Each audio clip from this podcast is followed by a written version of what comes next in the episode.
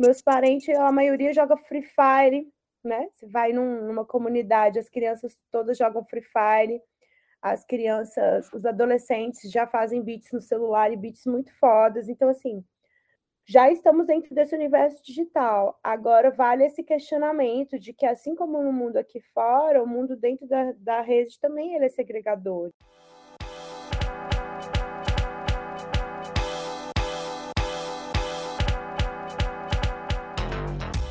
Sejam bem-vindos ao podcast Mostra Elas, que nessa primeira temporada, chamada Mostra Elas na Tech, tem o objetivo de ampliar os diálogos em torno dos assuntos relacionados à mulher, arte e tecnologia. Aqui é o espaço para a formação de redes, difusão de iniciativas e pesquisa desenvolvidas por mulheres, além de conversas sobre tecnologia e inovação nas artes, iniciativas protagonizadas por mulheres, empreendedorismo, diversidade e empoderamento. O nosso podcast é uma das ações que fazem parte da Mostra Elas, plataforma idealizada pela Giro Planejamento Cultural, que tem a missão de formar espaços de visibilidade, valorização, formação e difusão de trabalhos de realizadoras brasileiras, além de discutir o papel das mulheres nas indústrias criativas. Quer saber mais? Acesse www.giroplanejamentocultural.com.br barra Mostra Elas. Eu sou Gabriela Rocha. Eu sou Anne Reis e juntas apresentaremos o Mostra Elas na Tech.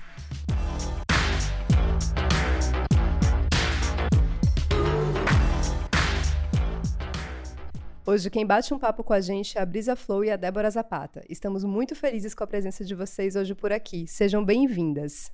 Bem-vindas.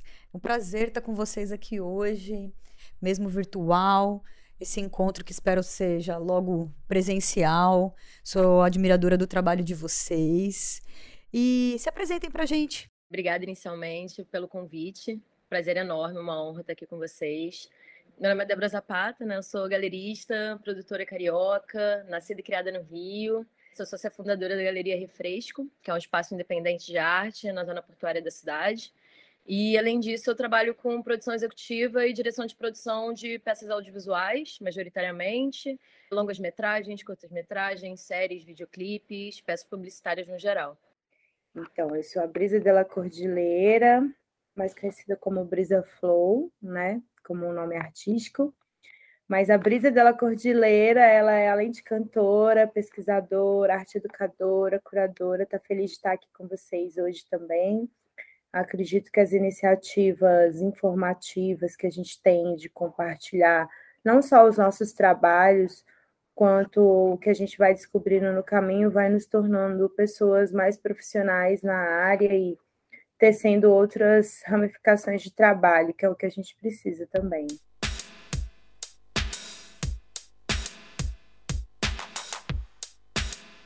A gente começa o quadro perguntando como se deu início à trajetória profissional de vocês. Quando que vocês perceberam interesse na área? Como que vocês se inseriram no mercado? Eu iniciei nessa área de produção super cedo, com 16 anos.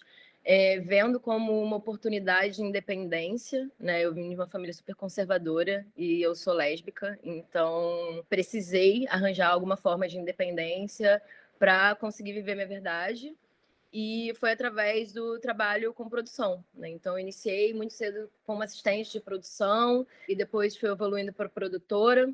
Ao mesmo tempo, sempre tive uma vontade muito grande de trabalhar com arte, porque sempre tive uma produção artística desde criança, né? Sempre foi uma, uma aptidão e um assunto que me interessava. Então, é, durante essa caminhada de produção e arte, que eram paralelas, eu entrei para faculdade, fiz EBA, que é a Faculdade de Belas Artes é, da UFRJ. E durante a faculdade eu não parei de trabalhar com produção em nenhum momento, né? Então foi uma jornada um pouco complexa de ter que ministrar as duas coisas ao mesmo tempo, né? Uma, uma faculdade que eu que era de, de outra cidade, que eu tinha que ter esse deslocamento e ao mesmo tempo eu também tinha que ir para o meu trabalho de produção, que trabalhava fixo na época numa agência. E é, consegui cumprir essa faculdade. No final dela, eu tive uma super surpresa que foi trabalhar num projeto chamado 030, que era um projeto de ocupação de um imóvel no Santo Cristo, que é o mesmo bairro que tem refresco. E nessa, nesse projeto de ocupação, é, o objetivo era deixar esse espaço aberto 30 dias por mês, 7 dias por semana, 24 horas por dia, e disponível para receber qualquer proposta artística.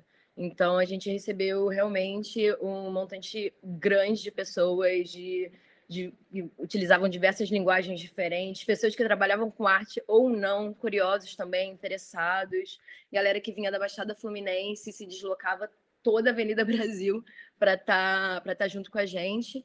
Então, é, eu vi realmente a potência desse projeto e desse lugar, principalmente que a gente estava executando, né? E esse projeto depois virou uma residência artística, que é onde as pessoas realmente ficavam, né, morando nesse espaço durante cinco dias. E esse era um espaço sem luz, sem saneamento, sem água, sem nada. Era realmente um prédio de escombros, onde a gente ia ressignificando né, esse espaço. E ao final é, dessa residência gerou super um projeto de, de mestrado e de doutorado para os meus outros colegas, né, meus outros companheiros que estavam fazendo o projeto junto comigo. E eu, terminando esse bacharel, fiquei com, com, com a pergunta do que fazer com esse espaço, né? E me deu uma vontade enorme de continuar. Juntei um outro grupo de amigos, que no caso hoje é Refresco, somos quatro, né? Eu, Renato, a Dani e o Uri, que trabalham curadoria e tipografia, e o Renato na administração comigo e a gente deu início ao Espaço da Refresco. Então, foi mais ou menos essa história de inserção que eu tive no mercado de produção, que foi paralelo a isso tudo, e também da Refresco, né? Eu tentei juntar é, o melhor dos dois mundos, transformando a Refresco numa, na minha produção artística também, né? Eu realmente deixei de produzir é, é, tradicionalmente falando, trabalhava com performance, com fotografia e escultura, né, trabalhando também esse, esse, esse, esse, conceito de escultura no campo ampliado, é, mas deixei um pouco dessa produção para abrir outra produção que, no caso, tem esse caráter coletivo, esse caráter de estar tá, é, realmente compartilhando um espaço e ajudando né, outras pessoas que não têm esse aporte é, financeiro, que não têm suporte em termos de local para produzir, em termos de acompanhamento crítico e conceitual, a estarem realizando seus trabalhos de arte. Né? Então, meio que foi esse o início, essa inserção. Bom, eu acho que eu comecei a trabalhar com música. Né? Na verdade, eu sempre trabalhei com arte, né? Meus pais são artesãos, então, é, nessa ideia que a gente tem ocidentalista do trabalho ser só quando a criança está emancipada, ou é, no sentido só quando a pessoa é maior de idade, não fez muito parte da minha realidade, até porque é, no capitalismo selvagem mesmo, né, as pessoas caminhantes, migrantes, elas trabalham, quase toda a família tem que trabalhar pela subsistência, né? Então, como meus pais trabalhavam com arte, eu trabalhei com eles em é, diversos aspectos, ajudando como podia, cuidando do meu irmão, indo para feiras de artesanato, e a música estava sempre muito presente, sendo, seja na oficina do meu pai, onde ele trabalhava, seja nas feiras de artesanato com a minha mãe, mangueando, né, que minha mãe mangueava muito também, ou seja nas feiras de mostras de artesanato que eu participei com eles depois, quando eu fui ficando mais velha, eles fizeram algumas pela América Latina e por Abiaiala mas que eu me lembre assim de trabalho remunerado meu, emancipado sozinha, sem a presença deles, foi quando eu comecei a tocar clarineta numa associação é, de Sabará, que foi onde eu fui criada ali do lado de Belo Horizonte, na região metropolitana. E aí eu toquei clarineta com eles, com esse pessoal que tinha essa associação, que era vinculada à Igreja Católica e tive minha primeira forma de dinheiro assim remunerada sem ser em coletivo com os meus pais. E aí eu comecei a gostar dessa ideia de fazer som e poder ter uma carreira musical, já sonhava desde, desde pequena, mas o canto nunca se separou da minha vida. Eu não consigo me lembrar, por exemplo, de épocas muito pequenas onde eu já não cantava, né? Eu fiz freestyle, eu, eu tenho dislexia, então é, mesmo sem saber, a rima me ajudou muito no processo de, de ser dislexo, porque é, com a música, fazendo rimas e formando frases que não eram pontuadas, frases mentais, eu consegui me comunicar muito melhor, comecei a aprender a ler melhor. Então, assim, eu falo, eu defendo né, na minha pesquisa musical que O hip hop, é, assim como o freestyle, ele é uma prática é, mental muito boa para funcionamento cognitivo do cérebro, né?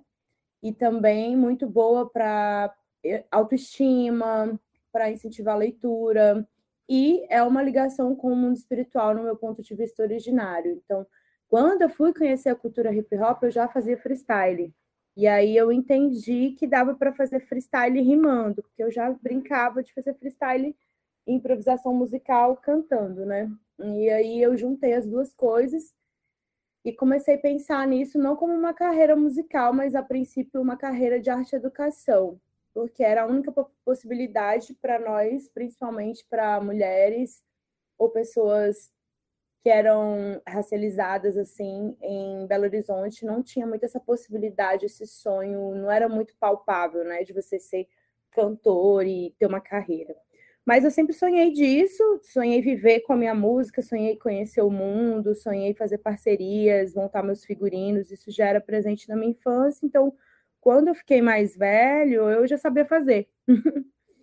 então foi muito bom, assim, de, eu me tornei artista independente muito rápido, porque eu vi, ah, eu consigo fazer isso, eu já sei fazer meu figurino, eu já sei montar meu show, eu já sei ir para evento, então toda essa vivência que eu tive já me ajudou a me tornar artista independente, dirigir meu próprio disco, montar meu próprio show isso facilitou muito a minha vida, assim. E hoje, dez anos depois que eu saí de Belo Horizonte, né, que eu saí de lá em, se eu não me engano, foi em 2002, é, 2012, perdão. Então, a gente já está em 2022, já vai fazer dez anos que eu estou em São Paulo. Então, eu acredito que eu continuo aprendendo, continuo traçando uma carreira que ainda está em começo, porque eu acredito que a gente vai, vai tecendo, né? Todos os artistas que eu conheço na caminhada, vão me atravessando de certa forma e o, o trabalho vai se formando.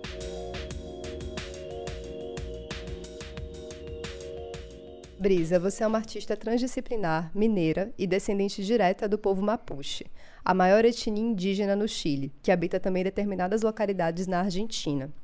Em uma entrevista dada na edição de 2019 da Sim São Paulo, você fala sobre a importância do resgate das narrativas dos povos originários para a reconstrução delas no indígena futurismo. Para você, qual é o papel da tecnologia da música nesse processo? Então, é, até interessante você usar essas palavras, né? É a palavra resgate e a palavra futurismo.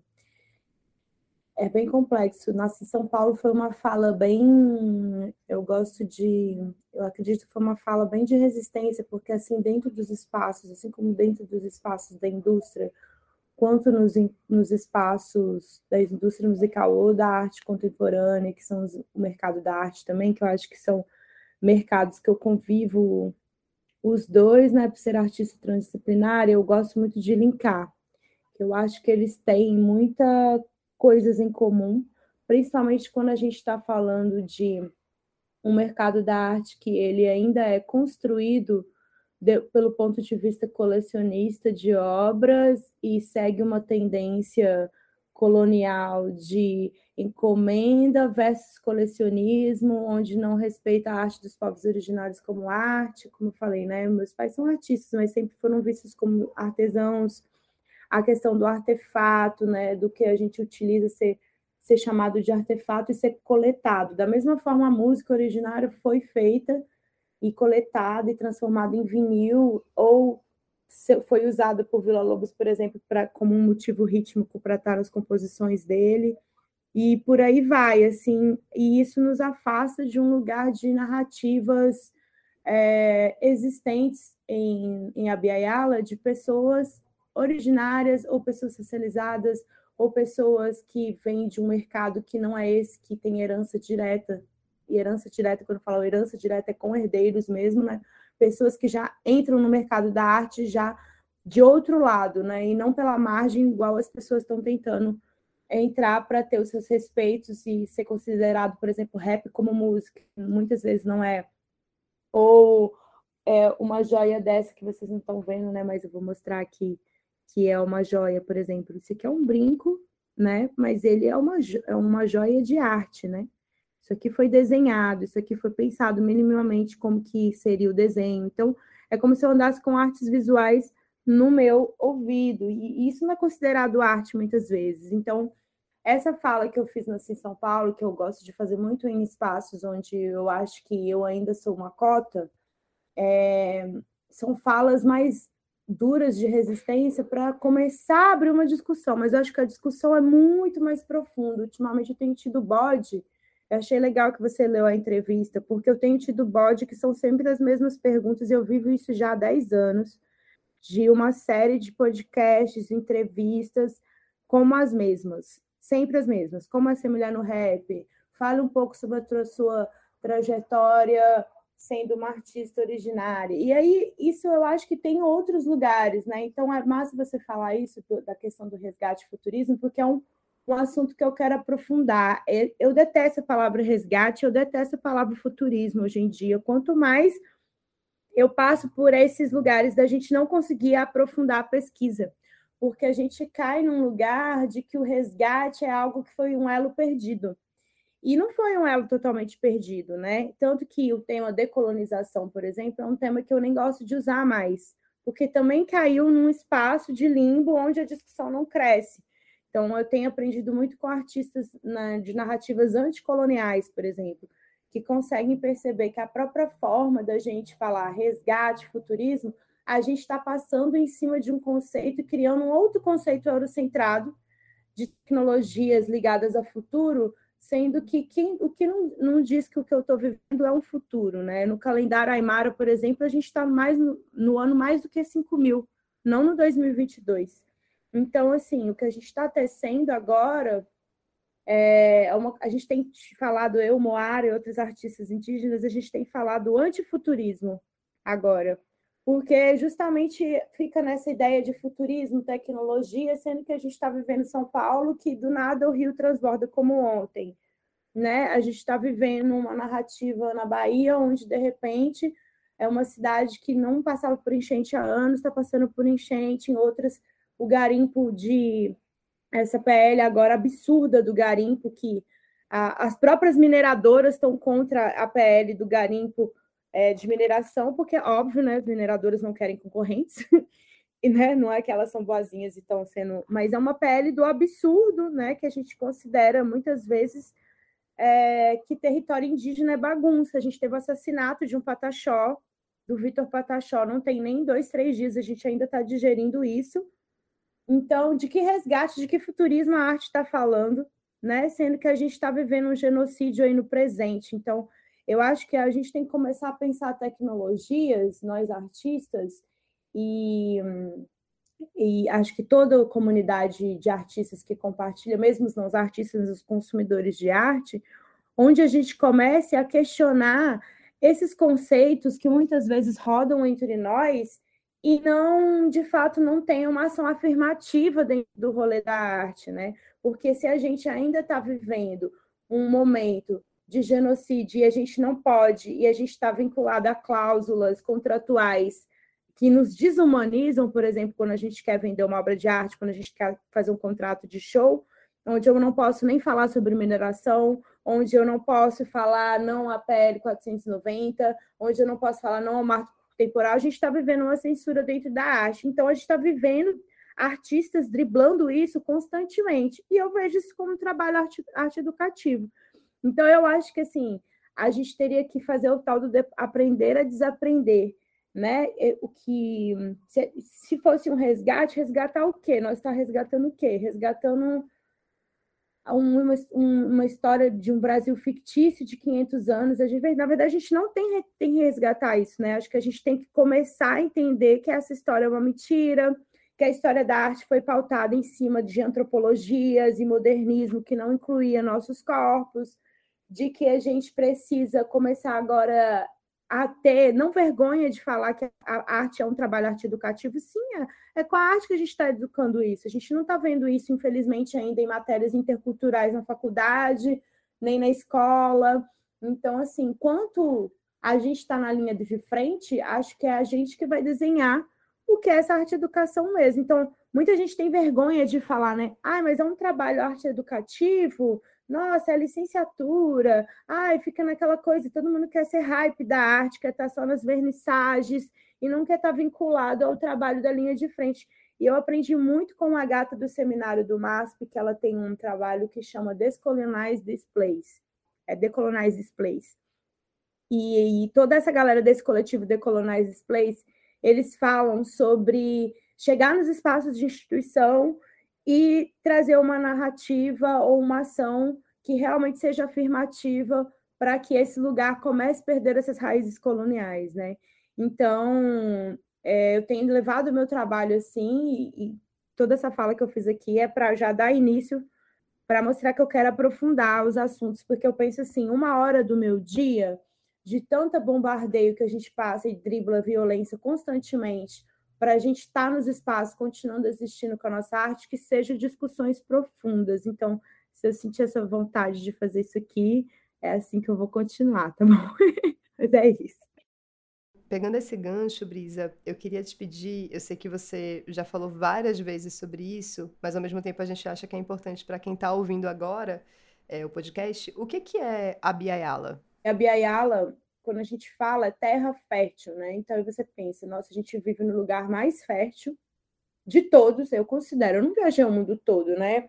Às vezes pode soar um pouco bairrista, uma originária bairrista defendendo a Biayala, mas assim, eu tenho amigas agora que estão na Europa, tem uma amiga que está na França, a gente ficou horas conversando antes de ontem, ela chorando, se sentindo super mal por estar tá em outro lugar fazendo uma residência artística, falando da obra dela, e percebendo que o olhar da Europa, muitas vezes, às vezes, para a gente é, tá, vem aqui, fala o que você quiser aí, artista, e tchau. E isso é muito violento, né? O Jair Bell, uma vez, acho que eu li uma coisa dele que falava sobre é, artista indígena visto seu manto ancestral para ir à Europa. E eu achei isso marcante, assim. Eu visto, na verdade, meu manto ancestral para ir em qualquer lugar aqui que representa a Europa no Brasil, que tem vários lugares. E aí eu me sinto parte de Abiaiala nesse sentido de ser terra fértil, de ser gente da terra. E falei da pele da mineração, por exemplo, que é um dos absurdos, mas são vários absurdos em Abiaiala para que essa terra seja cada dia menos fértil. Então, Abiaiala é o nome que a gente dá ao continente, é o nome do povo cuna, mas que a gente tem usado, nós artistas contemporâneos, que, vi, que viemos de povos originários, mas não com a ideia de ser utilizado pra, pelos originários, isso deveria ser utilizado por todos. América, o nome do Américo, latim, latino, o nome do latim é uma vergonha, é igual os bustos dos assassinos espalhados pela cidade. A gente não questiona o nome das avenidas, não questiona o nome dos espaços, ou não, não só de questionar, se a gente já parasse para pensar, a gente já adotaria os nomes originários como principais desse território, porque isso já começa um trabalho arte educativo, como eu falei, né? Então, assim como a gente não, não acha um absurdo eles permitirem mineração em terra indígena, assim como a gente não acha um absurdo ter esse nome Brasil, a gente não, não acha um absurdo até hoje comemorar o dia do descobrimento. Então, assim, isso tem que ser uma coisa de massa, isso tem que ser uma revolta grande, isso é uma guerra que nós estamos vivendo ainda, né? Brasil, os povos originários, quem está ali lutando contra a mineração, tomando mercúrio de rio, está em guerra até hoje. Então, assim, a Biayala, tomar esse nome como a Biayala, é uma postura política que eu acho que todo mundo deveria ter, todo mundo que mora aqui. Débora, você é produtora, galerista e atualmente CEO da Galeria Refresco, situada na zona portuária da cidade do Rio de Janeiro. Durante a pandemia, a Refresco promoveu seu primeiro projeto digital, a exposição Alteamento, do artista Gabriel Maçã. Como foi essa experiência? É, eu acho que primeiro para responder essa, essa pergunta é legal dar um panorama né, de como a Refresco funciona, como não só essa galeria, mas esse espaço independente de arte na zona portuária né, funciona. A gente tem um, um trabalho de ajuda a artistas que não têm local de produção, equipamento crítico conceitual. Né? São artistas que geralmente dialogam com o discurso de dissidência de gênero, sexualidade, política dos corpos é, negritude, ancestralidade. E a gente considera esses pontos super importantes para os debates atuais, né, dentro da arte contemporânea, é, como em relação aos problemas do mundo é, e suas urgências. É, e, enfim, a gente super acredita que está contribuindo e aprimorando os processos criativos é, desses artistas né, que estão presentes lá no espaço. e sobre a exposição Loteamento, né, ela veio numa vontade inicial de, enfim, desde o início da Refresco a gente já tem um caminho próximo com arte digital, que a gente vem se interligando desde a montagem de todo o pensamento de identidade visual e de comunicação. É, a gente chamou artistas digitais, artistas genera, é, generalistas 3D para estar junto com a gente né, criando em conjunto essa identidade é, e, e, essa comunicação do espaço. O espaço sempre foi pensado de forma coletiva, então é sempre muito importante da gente estar tá trazendo o máximo possível dessa horizontalidade entre as pessoas que estão de fora, assim por se dizer, e que estão interessados em participar do espaço, e a gente que está mais firme na administração né, de todo de todo esse coletivo. E, enfim, foi uma experiência super transformadora para Refresco, é, para os artistas participantes, com certeza também. É, a pandemia se iniciou em março de 2020, então a gente tinha acabado de abrir as portas oficialmente e a gente tinha um calendário cultural super vasto. É, a Refresco, vale falar, a gente funciona de uma forma diferente do que geralmente as galerias né, e o circuito de arte funciona. Então, a gente faz chamadas abertas, que a gente acredita que é muito mais interessante e valoriza muito mais o trabalho do artista, independente da linguagem que ele trabalhe, dele propor ao espaço, em vez do espaço propor ao artista, né? Que a gente acha que é um formato mais limitante. É, e geralmente, como se trabalha em representação de galeria, né? Então, o artista ele tem o seu, o seu trabalho, assim por se dizer, os seus conceitos e os seus assuntos de narrativa, e às vezes ele é perforado pela galeria por conta de uma demanda mercadológica, né? que para a gente não faz muito sentido. É, é, é necessário para um espaço sobreviver, né? pode ser também uma forma, mas a gente acredita que a arte 100% não se fala sobre esse mercado, assim, né? Então, a gente faz essa chamada aberta, que é uma tentativa de agregar e de abrir mais espaço e dar mais voz e dar mais lugar a artistas que geralmente não teriam esse espaço, ainda mais falando de um circuito de arte super fechado, que é do Rio de Janeiro, né? Que é um circuito que funciona na Zona Sul, é, majoritariamente branco, homem, cis, né, de uma apoiada também muito por essa que, que a gente, enfim, chama aqui muito na cidade, que é essa aristocracia falida, né? Então a gente vem tentando nadar contra isso o máximo possível dando da refresco. Então a gente tinha um calendário cultural vasto já do ano inteiro. É, a gente aceita mais de 20 propostas, uma loucura também. A gente falou, vamos tentar abraçar o máximo possível, tentar acontecer e fazer ainda mais com essa energia da produção também. Então, esse viés de ser produtor é muito bom para o espaço, porque dá essa energia do tipo, cara, vamos. E, enfim, a gente tinha esse calendário super cheio e a gente teve que desmantelar tudo em vista da pandemia, né? Porque realmente foi privado esses encontros dos corpos em espaço físico. Então a gente ficou pensando de tipo, caraca, a gente começou agora é, a gente está com o calendário cheio, a gente tem um monte de responsabilidade para cumprir, comprometimento com essas pessoas que são super interessantes, têm propósitos interessantes e precisam desse espaço para acontecer. É, então, e aí a gente ficou com essa dúvida, né, de como que a gente vai seguir, e a gente pensou em fazer um trio de exposições digitais. E nada melhor do que entender o mundo digital como um mundo expandido, né? Ele não é físico, ele não tem necessidades físicas, então é, você pode conversar com qualquer pessoa ao redor do mundo. Então a gente pensou nesse trio de exposições do início, que contava com nenhum curador, eram artistas que a gente convidou para chamarem outros artistas, então não tinha um papel centralizado de um curador.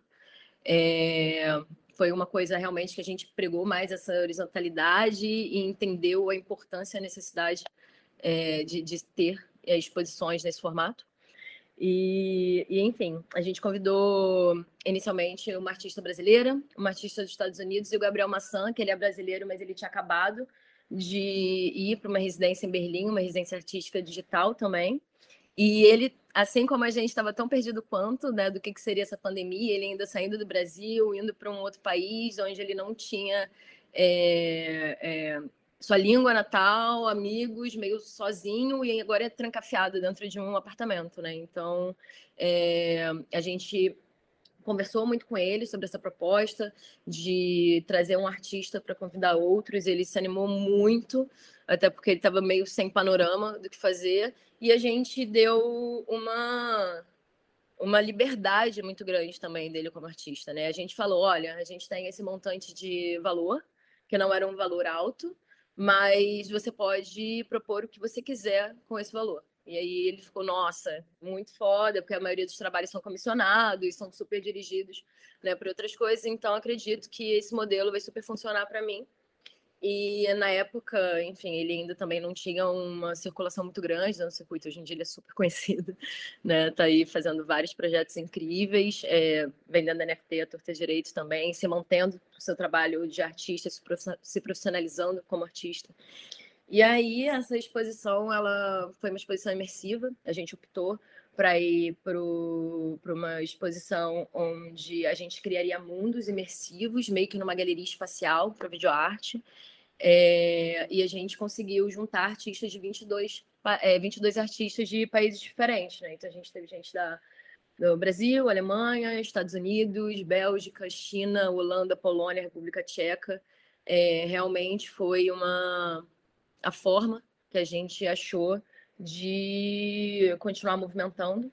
E foi muito prazeroso e foi uma surpresa incrível da gente conseguir juntar tantas pessoas que dialogavam com linguagens digitais muito distintas, né? Porque às vezes a gente, quando fala de linguagem digital, a gente está muito do tipo, ah, linguagem de código, 3D, aí videoarte, coisas muito assim tradicionais, né? E a gente chamando, convidando né, essas pessoas que vem de outras vivências, de, outra, de outro acesso também, né? Como dá para expandir essa, essas linguagens. Então, é, a gente fez uma, uma espécie de videogame, meio que parecia um videogame, onde você tinha uma, uma possibilidade de ir caminhando entre as salas é, e andar dentro de visuais 3D do, do, Gabriel. Então, o Gabriel ele veio com toda essa pegada da criação é, estética geral do que, que seria esses mundos e também toda a ideia de programação, embora a gente tenha disponibilizado um programador que estava super aberto a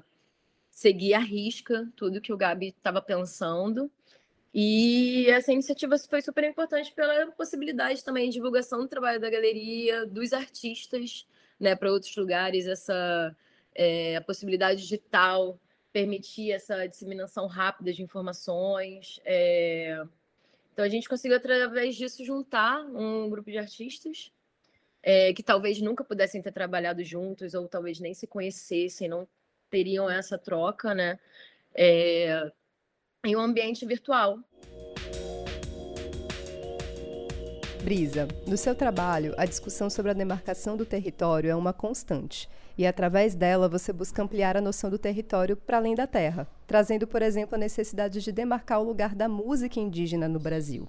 Nesse sentido, compartilha com a gente como você percebe a produção indígena contemporânea no segmento musical e se você acredita que as plataformas de streaming dão conta da difusão desses trabalhos. Eu acredito que as plataformas musicais não só não dão conta, quanto elas copiam as nossas playlists e colocam como playlists delas, né? Enfim, eu, se vocês, pode, se vocês quiserem dar um dia uma pesquisada, vocês podem ver a minha playlist de música indígena contemporânea e depois ver as oficiais.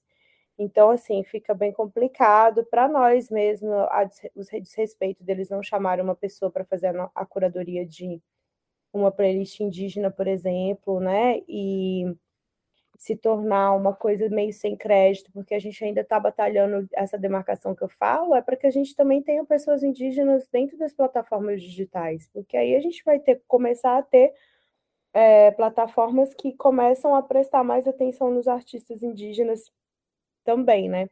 É muito massa hoje em dia o Spotify, acredito que tem uma playlist só de música indígena, acredito que a, a não sei se a Deezer tem, mas a do, do, Spotify acho que eles chegam a ficar retroalimentando. É muito massa assim ver que a gente tem um, um conteúdo muito grande na América Latina em Abiaiala de produção indígena, de música, mas ainda a gente também está falando, por mais que essas playlists estejam diversas hoje em dia, a gente ainda está falando de quem tem acesso a poder gravar, de quem tem acesso a poder conseguir subir uma música na plataforma, né? Recentemente eu estou com um parente, amigo Guarani, que está querendo subir a música dele e ele por ter passado por outras questões contratuais anteriormente, fica cheio de gatilho para poder entrar é, numa distribuidora, por exemplo, né? Então a gente tem contratos assim em distribuidoras, a jurisprudência como um todo no Brasil, né? Então a gente vai tornando um pouco difícil esse acesso, né? Para pessoas que não já não estão dentro do universo da música, elas têm que começar de alguma forma, né? Então a gente tem feito diversas formas de incentivo é, ao mesmo tempo eu tenho que tomar conta da minha carreira, né? Então eu não consigo abraçar todas as ideias que eu tenho, mas sempre que eu acho um espaço assim para brotar uma ideia, assim, jogar uma ideia, plantar uma sementinha, eu planto, porque eu acho que a gente precisa ter essa discussão mais profunda também no universo do, direito autoral, né? Que a gente tá, tem um, eu fiz parte de uma trilha sonora de um coletivo que chama Mima Way, e fiz juntamente com o Castro uma trilha sonora para um documentário sobre música indígena contemporânea e direitos autorais. É um documentário bem legal que vocês encontram aí no YouTube. E tem vários artistas falando seus pontos de vista, tem a parte da jurisprudência também.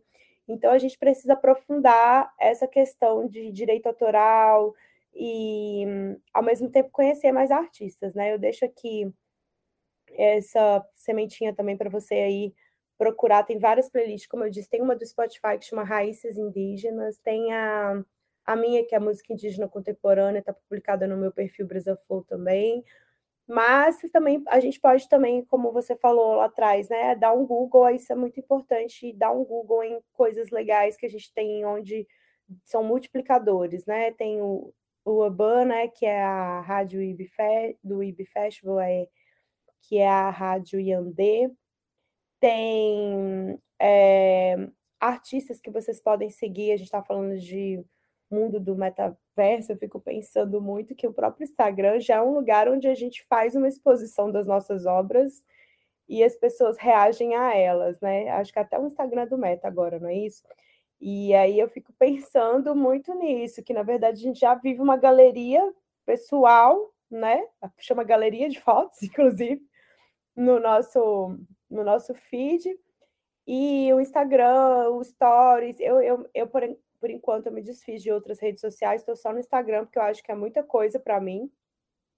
E também tem esses questionamentos que vocês dizem, assim, em relação a tecnologia versus realidade, assim, o, e, e o quanto isso é segregador, porque para eu estar tá aqui hoje e ser uma das poucas artistas é, ainda mais filha de caminhantes, né, que eu sou, para estar tá nesse espaço, entendendo minimamente, conseguindo minimamente controlar minha carreira a ponto de não me sentir enganada constantemente, de sentir que eu sou uma artista independente e que tenho autonomia diante das minhas decisões, foi muito chão que eu trancei aí andando para poder quebrar a cabeça com muita coisa e aprender algumas coisas, né? Então, assim, isso para mim é uma forma que eu demarquei o meu espaço. E eu acho que assim, demarcar o espaço, quando eu falo, é inclusive no mundo digital. A gente está ainda num, numa questão de, por exemplo, a Débora estava falando de galeria, né? O que, que a gente tem de galeria hoje que representa artista indígena no Brasil? Pouquíssimas. A gente tem a Galeria Jaderes Bel, que saiu de uma iniciativa que ele teve justamente diante dessas inquietudes, pelo que a gente vê nas entrevistas que ele deu. E a gente também tem é, algumas galerias que têm artistas indígenas sendo representados. E aí eu vou num questionamento mais profundo e sugiro todo mundo de ler essa entrevista que o Jaider deu sobre a Bienal das Artes, que aí eu vou no questionamento de para onde essas obras vão? Quem compra essas obras? né? E aí eu vou no questionamento além, além, além, além, que é a gente ainda tem um, uma ideia de que muito estereotipada de que o artista indígena não usa tecnologia, por exemplo. E isso é assim um grande, uma grande viagem. Se você estiver ouvindo esse podcast, você ainda tiver ideia de que o originário ou que o caminhante migrante, né, que também é originário, no caso, que vem de países vizinhos aí, que os países são fronteiras coloniais, né? Então, pensando que a gente quer caminhante que está por ali, por aqui, e você está pensando que a gente não tem acesso à tecnologia, é um erro assim muito absurdo, porque meus parentes, a maioria joga Free Fire, né? Você vai num, numa comunidade, as crianças todas jogam Free Fire, as crianças, os adolescentes já fazem beats no celular e beats muito fodas, então assim, já estamos dentro desse universo digital. Agora vale esse questionamento de que, assim como no mundo aqui fora, o mundo dentro da, da rede também ele é segregador. E eu acho que enquanto a gente não distrai essas estruturas assim de pensamentos que nos separam ainda, vai continuar essa segregação dentro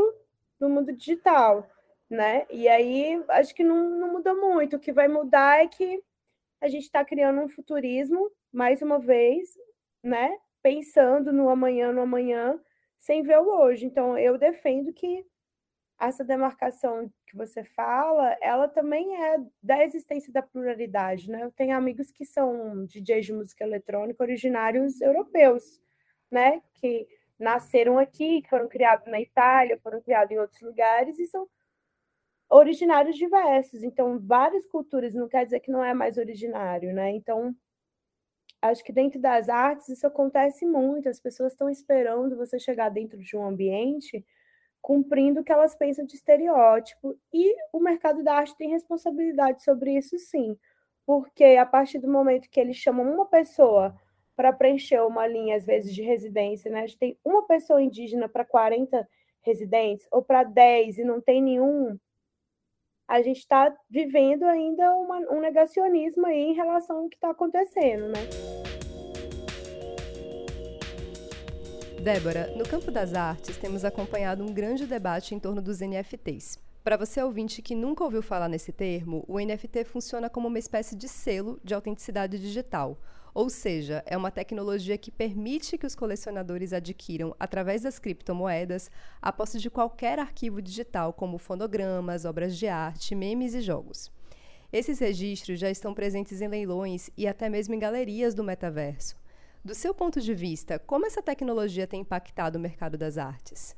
Olha, eu vou dar minha opinião pessoal, né? Porque, enfim, é o que é o pedido. É, na minha opinião, eu acho que é super dúbio o NFT.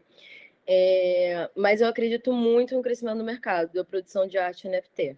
O mercado de NFT ele vai completamente mudar e revolucionar o mundo da arte, porque eu acredito que ele é, transforma qualquer pessoa né, que tiver que disponível aí ter esse acesso, enfim, depois a gente também vai falar muito também desse acesso ao NFT, esse acesso ao digital, como ele é excludente, como ele é elitista, mas ele permite que qualquer pessoa que tenha esse acesso possa se transformar ou um produtor de arte ou num colecionador, né?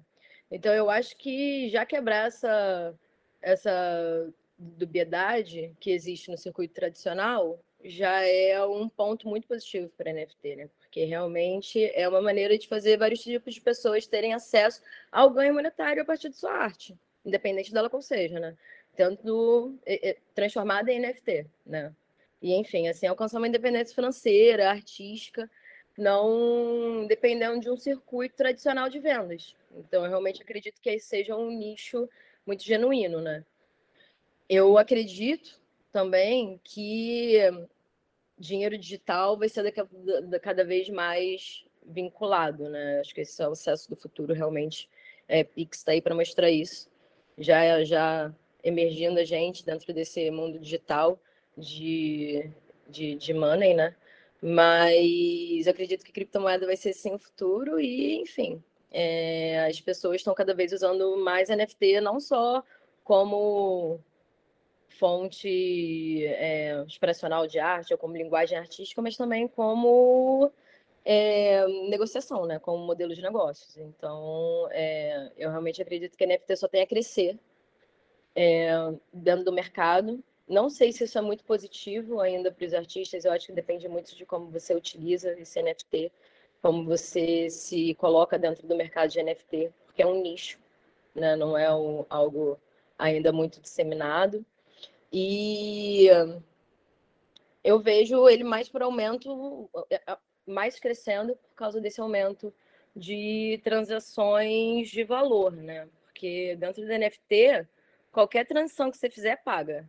Desde o momento de você transformar um arquivo digital em uma NFT e ele ser postado e ele ser vendido, tudo isso você coloca Ethereum ou independente da criptomoeda que você estiver utilizando para estar nessa plataforma, né? Então, é, gera um trâmite muito grande de valores, né? E, e, enfim, gera também um trâmite muito grande de geração de emprego, de é, aumento do circuito e da visibilidade dos artistas, possibilidades de compra e venda, realmente é uma forma grande de você disseminar o seu trabalho e de uma forma mais horizontal, né? Sem necessariamente precisar de alguém, de uma galeria, de um, de um, de um poder centralizador que divulga o seu trabalho ou faz ele né, é, ser visto. Você aqui tem sua total autonomia e para criar sua própria rede, porque também não é todo mundo que vende NFT. Eu tenho muitos, eh, muitos amigos que trabalham com NFT e vendem pouco, e tem outros amigos que vendem muito. Então, é um nicho à parte, onde se tem uma comunidade à parte também, que é a comunidade da galera que é, gosta de NFT, assim por se dizer, entra no papel de consumo de NFT, né? É, gerando esse grande circuito. Cria quase como uma outra rede social, né? Porque é. tem essa comunidade do NFT que, querendo ou não, ela é muito fechada, elitista, porque, assim, quem tem acesso a uma coisa que é totalmente eh, eh, mistificada, né, porque tem uma, uma áurea mística em volta do, do, do que, é criptomoeda, vai se falar mais, sim, né? sim, né? vai sim. se ter mais acesso, vão, vão se criar maneiras mais fáceis de, de acessar, porque realmente essa descentralização do mercado da arte é necessária. Eu acho interessante, principalmente porque a gente está num momento de ainda entender o NFT. Então, a gente consegue sair desse circuito tradicional de venda e a gente pensa nessa emancipação das nossas artes, das nossas, né? Agora eu posso vender a minha arte sem depender de uma galeria. Mas isso também vem a eu pensar no acesso que eu vou ter e o que, que eu tenho que fazer para vender. Então também faz eu pensar em mais alguma coisa, sabe? E esse, e esse acesso, assim, é abrir essa conta digital. Então eu tenho que aprender isso também. E antes era uma coisa que o artista pensa só na criação. E agora o artista tem que pensar na venda, na divulgação. No FT a gente ainda está entendendo como para cada um vai servir. Se você vai ser investidor, se você vai vender, se você sabe? Eu acho que é uma coisa que vai ser ainda mais esclarecida, sabe? Se é flopado, se é real. Qual conselho que vocês dariam para as mulheres que possuem interesse em trabalhar com arte e tecnologia? Nossa, eu acho que o primeiro conselho que eu daria é ser muito organizada. Isso é muito chato, essa palavra organização. Eu que eu penso muito a desorganização, né? O meu cérebro ele trabalha diferente, mas é, eu, eu gosto dessa divergência do meu cérebro mesmo, que ela me permite muitas vezes a na desorganização me organizar. Então eu acho que a organização, seja como ela seja para você, ela precisa existir de alguma forma de planejamento. É, e eu acho que o principal, assim, que é, existe muito essa coisa vinculada a gente ser uma pessoa dócil. E eu acho que se espera do mercado o tempo todo, assim como a gente está falando de decisões, coisas contratuais, de que a gente seja pessoas que aceitem mais e digam mais sim e digam menos não, sabe? Então, eu acho que não, não se importar se a postura que vão te dar, vão, é, se a postura que vão te vincular vai ser uma postura de pessoa muito dura, porque eu acho que se uma coisa que eu me arrependo hoje é que eu poderia ter sido um pouco mais dura em relação a tudo que eu fiz. Eu acho que teria sido mais respeitoso em relação a mim. Então, eu acho que se você puder fazer esse planejamento já e, e ter muito foco diante do que você quer fazer, já corta muitos caminhos, assim, que às vezes a gente não consegue dizer não, porque a gente pensa, ai, nunca mais vou ser chamado. Ai, você fala, não, eu nunca mais vou estar num, num lugar que eu gostaria, né, de chegar. E, e não, acho que é importante também a gente ver o que, que o nosso trabalho precisa, e muitas vezes ele precisa de grana, né, sendo um, uma, uma pessoa que quer fazer arte no Brasil em 2022, você vai precisar muito de grana. E essa grana vai ser de forma independente, vai ser de instituição. Então, eu acho que eu falo isso na música Jogadora Rara, né? Você precisa criar uma estratégia e ser fiel à sua estratégia que você está criando, acreditando que vai andar as coisas, mas as coisas não andam no mundo da internet só.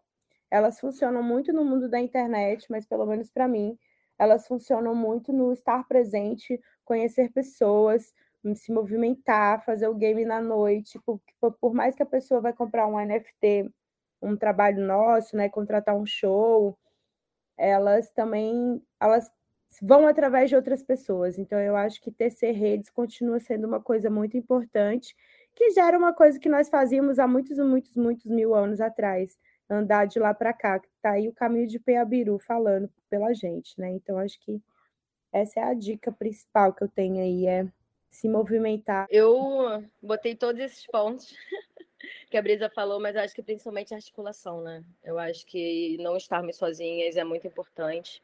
É, eu acredito muito no trabalho coletivo.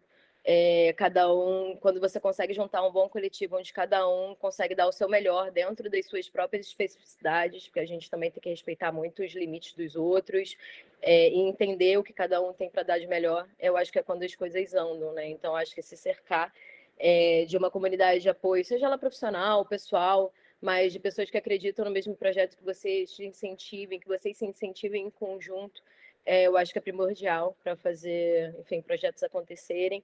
E também aprimorar seus saberes técnicos, cara. Eu vejo isso também muito importante. Se interesse pelos assuntos, entre em fóruns, jornais, debata, é, leia, é, use as ferramentas de acesso que você tem para conseguirem juntar informações e saberes técnicos e, e acompanhar os seus assuntos de interesse.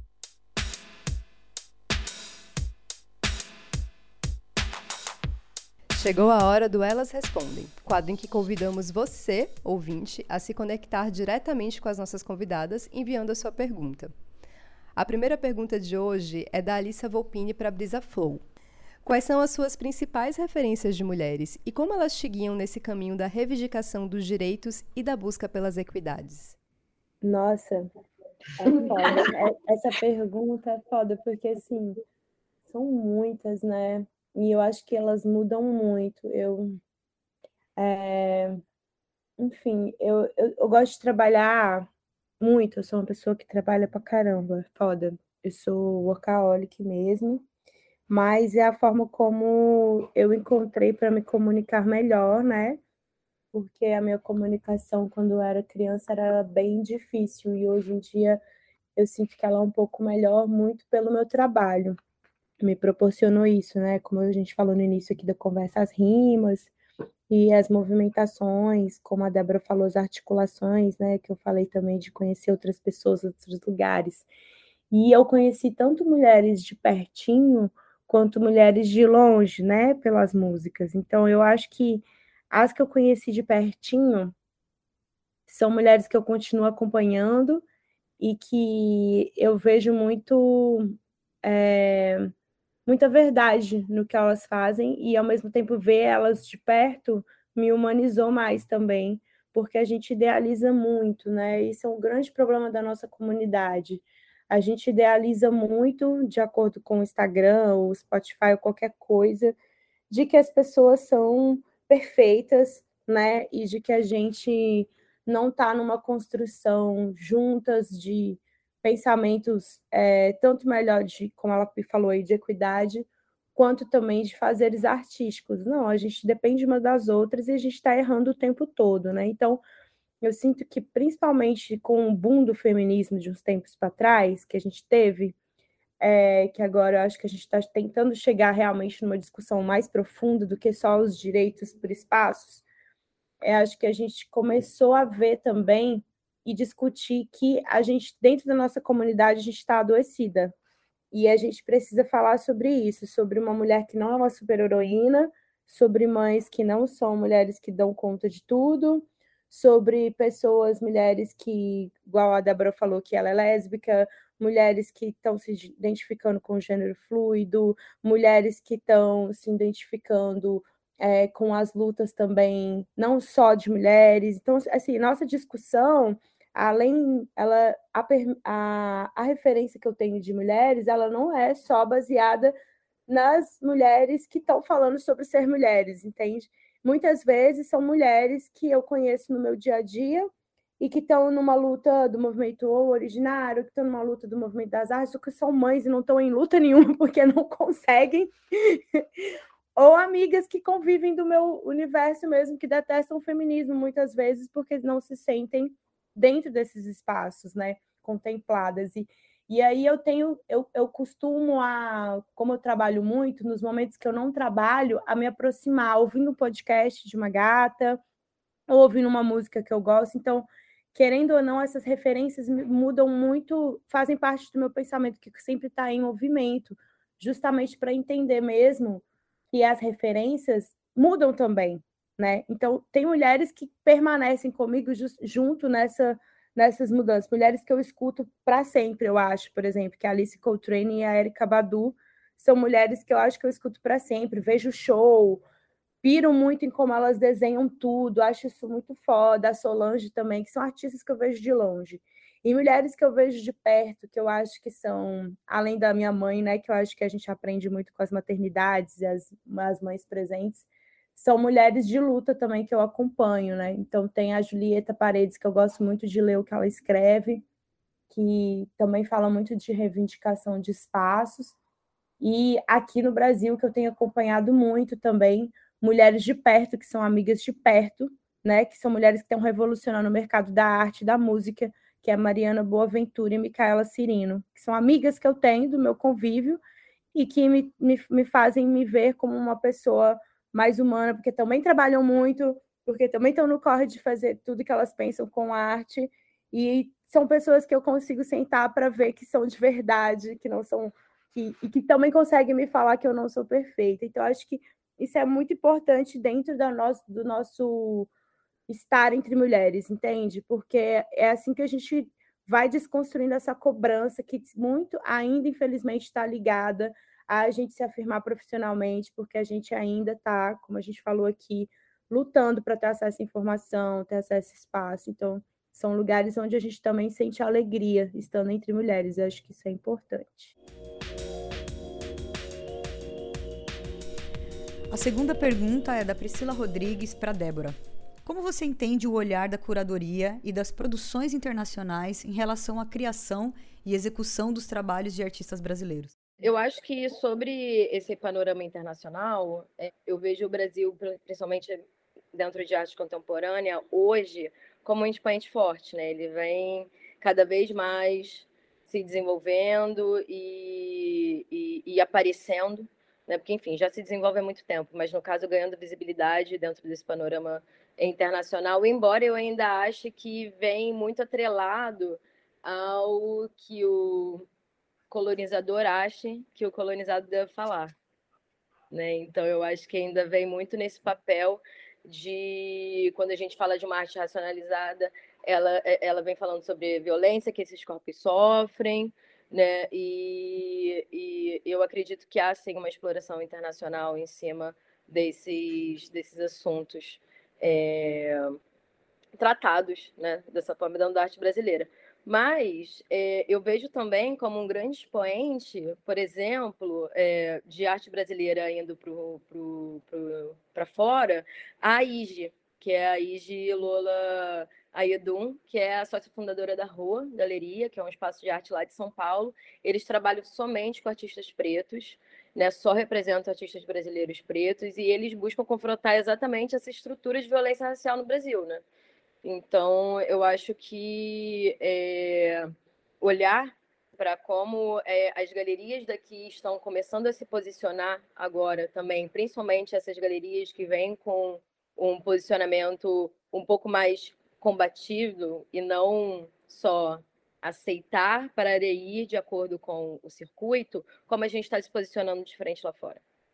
Então, é, eu acho que é um início, a gente ainda está engatinhando nisso, mas a gente está conseguindo se pôr mais, né, do que realmente é uma arte brasileira, do que somente uma arte que trata sobre violência ou sobre essas questões mais, é, mais de opressão, né? Porque eu acho que também é importante a gente tratar da arte, obviamente, ser um espelho daquilo que a gente vive, mas também criar novos panoramas, né? Então, acho que também é importante a gente não ser só taxado e só fechado dentro de um quadrado de que arte brasileira é isso, mas sim ter a oportunidade novamente de construir um novo panorama de arte, né?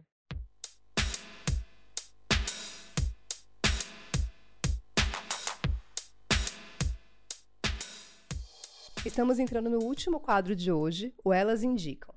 Esse é o momento de compartilharmos novidades, eventos, trabalhos, oportunidades e o que vier. Débora e Brisa, o que vocês gostariam de indicar hoje? Eu gosto muito de rir também, gente. Apesar desse papo foi um pouco denso, né? Porque é importante, a gente precisa ser, ter essa, essa, essas atitudes, né? essas iniciativas, mas eu gosto muito de rir, gosto muito, então eu indicaria vocês a verem um Instagram de um parente que eu adoro que chama da aldeia e o outro que é o Tucumã, são dois parentes que a gente o Tucumã recentemente fez um um rios muito engraçado que era falando, perguntando se as pessoas brancas vieram de é, como é que chama? Aquela é, caravelas é, questionando, né? Porque, ah, mas você veio de caravela ou você veio de Uber? Justamente como fazem com a gente, fazendo esse outro, essa contraposição muito boa. O da aldeia também faz muita, muitos vídeos questionando também esses estereótipos, tentando trazer para outros pensamentos. E uma menina que eu gosto assim muito também, que eu acho que eu me divirto bastante com ela, e que é uma querida que, além de me divertir, traz muita informação, que é a Catumirim que é uma amiga querida, canta e me divirto com ela também.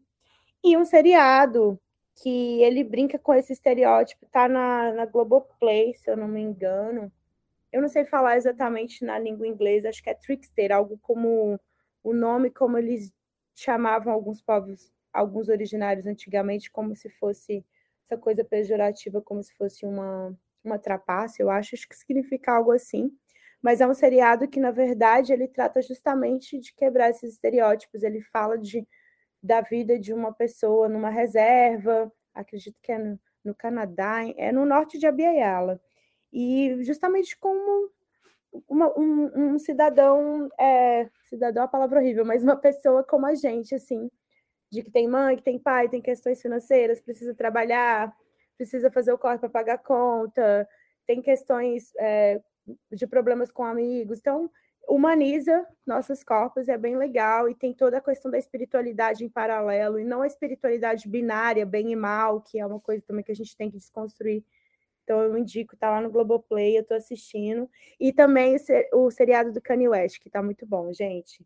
Assista. Bem, vou indicar. Cara, vou indicar a. Por favor, busquem sobre o Roa. É... A gente trabalha num, num, num formato bem parecido, né? Roll e refresco. Então, super indico eles. É, acho super importante cada vez mais ter divulgação. Inclusive, eu fui na abertura lá da residência da rua, estava muito chique, muito legal as obras de todos os artistas. E eu acho que esse caminho também é muito lindo de da gente, isso que você falou, né? Não ficar esperando o colonizador dizer como a gente tem que agir, né, e criar nossas próprias alternativas. Inclusive, essas mulheres que eu citei, que eu falei que são as mulheres estão próximas a mim, que são minhas amigas também, elas, uma tem, uma trabalha na rua, né, que é a Micaela Cirino, e a Mariana Boaventura, que tem o Pantera Cartel, que é um selo também, que é onde a Malca, né, também faz parte, assim como eu, assim como a Bad Sister. Então, a gente tem criado outras formas para o mercado ter que se adaptar a nós também, e não só a gente ao mercado, né?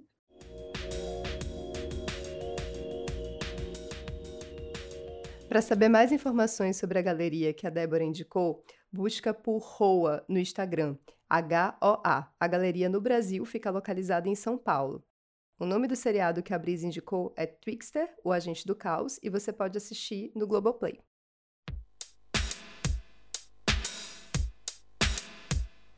Gente, a gente queria agradecer imensamente a presença de vocês. Muito obrigado por terem compartilhado o tempo e foi uma conversa maravilhosa. Esperamos que a gente possa se encontrar em breve novamente. Gente, eu agradeço também. Muito obrigada pelo convite. Foi ótimo estar tendo essa troca. Brisa, super importante também ouvir de você, porque acho que são assuntos que se complementam, né? E essa troca que faz com que a gente venha uh, a trabalhar melhor e, e se adequar melhor então, achei super importante os levantamentos que você fez. Super obrigada, Anne, Gabi, obrigada pelo convite também. Foi super especial, obrigada mesmo. Valeu, Anne, valeu, Gabi, valeu, Débora. Foi muito da hora o bate-papo. Acho que a gente vai tecendo aí, vai saindo com o cérebro mais. Da hora demais estar com vocês. Um bom dia. Chegamos ao final desse episódio do Mostra Elas na Tech. Muito obrigado por ter acompanhado a gente até aqui. Aproveita e segue o podcast nas redes sociais através do perfil arroba Mostra Elas para não perder nenhuma novidade. A Mostra Elas é um podcast da Giro Planejamento Cultural em parceria com a VJ Anne Reise, que também assina a edição de som. A coordenação de produção e roteiro desse episódio são de Gabriela Rocha. O desenho e a direção de som são da Dora Moreira, a gestão de redes sociais é da Bárbara Santos e a Bárbara Gesteira é a nossa designer. Esse projeto tem apoio financeiro da Lei Aldir Blanc por meio da Fundação Gregório de Matos, Prefeitura de Salvador, com recursos oriundos da Secretaria Especial de Cultura, Ministério do Turismo, Governo Federal. Sigamos conectadas. Até a próxima!